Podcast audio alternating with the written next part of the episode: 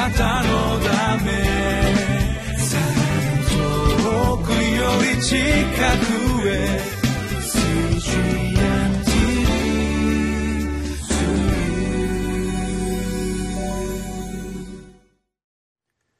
皆さんこんにちは。リビングライフの時間です。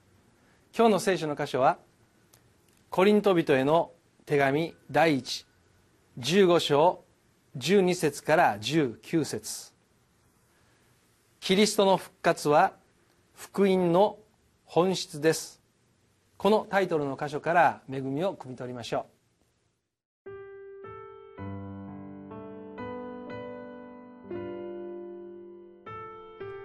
コリント人への手紙第一15章12節から19節。ところで、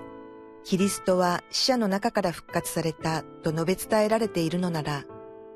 どうしてあなた方の中に死者の復活はないと言っている人がいるのですか？もし死者の復活がないのなら、キリストも復活されなかったでしょう。そして、キリストが復活されなかったのなら、私たちの宣教は実質のないものになり、あなた方の信仰も実質のないものになるのです。それどころか、私たちは神について偽証したものということになります。なぜなら、もしも仮に死者の復活はないとしたら、神はキリストを蘇らせなかったはずですが、私たちは神がキリストを蘇らせたと言って、神に逆らう証言をしたからです。もし死者が蘇らないのなら、キリストも蘇らなかったでしょう。そして、もしキリストが蘇らなかったのなら、あなた方の信仰は虚しく、あなた方は今もなお自分の罪の中にいるのです。そうだったら、キリストにあって眠った者たちは滅んでしまったのです。もし私たちがこの世にあってキリストに単なる希望を置いているだけなら、私たちはすべての人の中で一番哀れなものです。今日の聖書の箇所から2節お読みします。13節と14節です。もし死者の復活がないのならキリストも復活されなかったでしょうそしてキリストが復活されなかったのなら私たちの宣教は実質のないものになりあなた方の信仰も実質のないものになるのです。イエス・キリストが十字架にかけられ死んで葬られ3日目によみがえったということは事実です。クリスチャンでそのことを疑う人は一人もいないはずですがこの聖書の箇所を改めて読みますとこの時代すでにキリストの復活がないという人たちがいてたということに驚きを隠せません。今私たちの時代から言えばイエス様の十字架ははるか2000年前のことですがこの当時はまだまだそんなに年数も経っていないその時代であったのにもうすでにキリストの復活はないという人たちが教会の中にもいたということですね。私はコーヒーが好きなのですけどまだコーヒーを飲めるようになる前から知っていた CM があります。クリープを入れないコーヒーなんてっていう CM です、えー、コーヒーに入れる粉ミルク。これを入れてコーヒーを飲むとより一層美味しさが増しますよ。クリープを入れて入れないでコーヒーを飲むなんて、えー、もったいないですよ。そういう趣旨ですね。キリストの復活がないという福音はまさに味気のない何の意味も持たないものなんですよということをパウロはここで語っています。もしキリストが復活されていなければ私たちは毎週日曜日教会に集まることは本当に愚けた愚かな馬鹿げたことになってしまうでしょう。そもそも私たちの信仰が何をよりどころにするか分からなくなってしまいますよね。もちろんイエス様の復活を信じてないという方はこの番組をご覧の皆様の中にはいないと思います。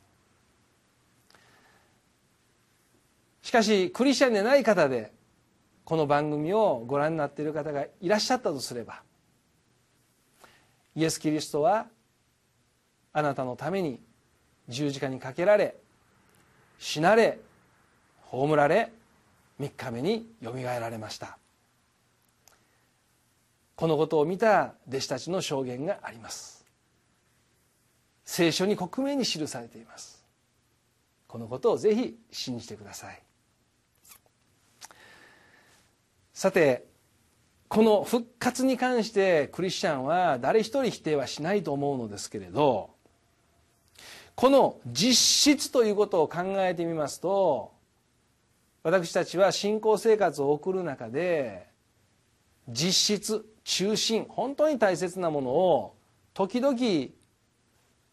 脇へ追いやっておろそかにしていることがないでしょうか。私自身のことで言いますとよく会議に出るんですがその中で大切なことを話をしている。その本質の部分を話をしている。のにいつの間にか枝葉のことで論議が盛んになって膨大な時間を費やしているということがあります。そして話を本題に戻しましょうっていうことで戻すんですがその時にはみんなもう疲れ切っている、えー、そういったことを時々経験いたしました。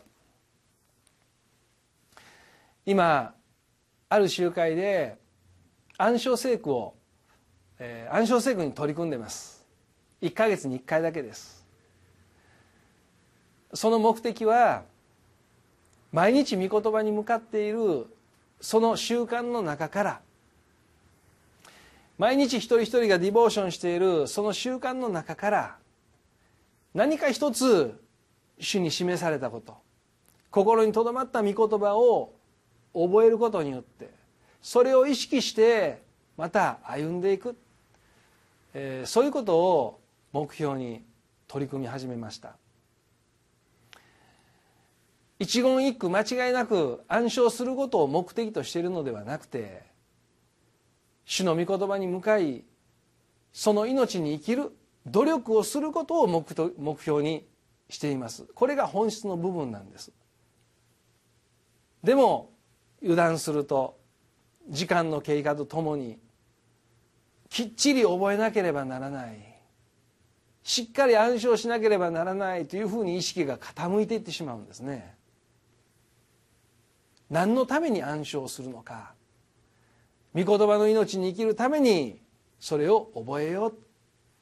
毎日そのことを思い起こせるように覚えよう。そういうところからずれていってしまうということが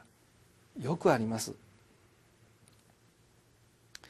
その第一の目的がずれていった時駆け落ちていった時取り組みそのものが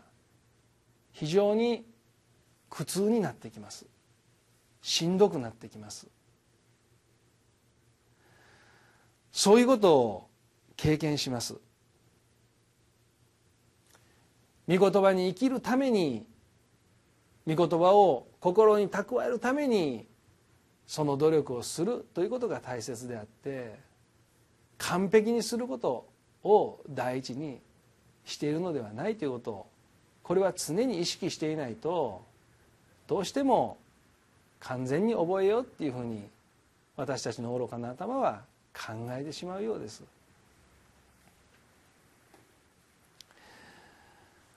伝道を目的としてクリスマスを用いてもいつの間にかクリスチャンだけが楽しいような雰囲気を作ってしまっているっていうこともありがちなことなんですね。本当に大切なものを大切にして生きていくっていうことはこれは心がけその意識をどう持つかということにあります。福音の本質である復活を外せないのと同じように。私たちはクリスチャンとしてこの御言葉に生きるというその本質の部分をやはり意識しながら生活の中から外してはいけないな。また改めてそのように思わされました。小さな努力です。でも一緒に積み上げていきたい。励んでいきたいそのように思っております。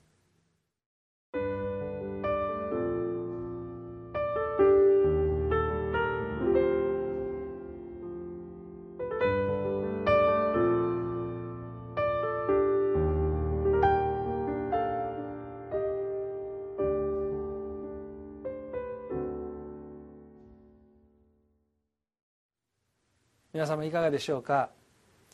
皆様が生活の中で取り組んでいらっしゃることで本質をどこかに置き忘れてそのままにしていることはないですか？一度ご自分のことを振り返ってみて全てのことにおいて大切なものを大切に第一のものを第一にそういう自分を振り返る時間を持っていただけたら感謝だなと思います。お祈りします。恵み深い天のお父様皆をあがめます。私たちは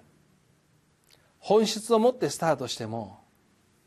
周りの状況や環境や人の言葉に流されてその本質を実質を置き去りにしてしまうことがあります。本当に大切なものを大切なものとしていつも持ち運ぶために小さな意識をその大切なものに向け続けることができるよう助けてください。弱い私たちを精霊が助けてくださることを信じます。日常起こってくるさまざまな出来事の中で私たちの思いはあちらにこちらに振り回されますがその中で本当に大事なもの大切なもの実質であるもの見失うことなく手放すことなく置き去りにすることなくしっかり保ちながら歩んでいくことができますよ。主よどうぞ今日も御言葉を持って私たち一人一人を励ましそしてその道を守ってくださるよう心からお願いいたします。お一人お一人の上にその人生の中に主の豊かな見業が栄光が表されますように。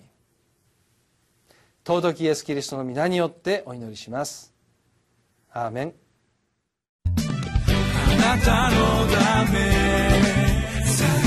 遠くより近くへ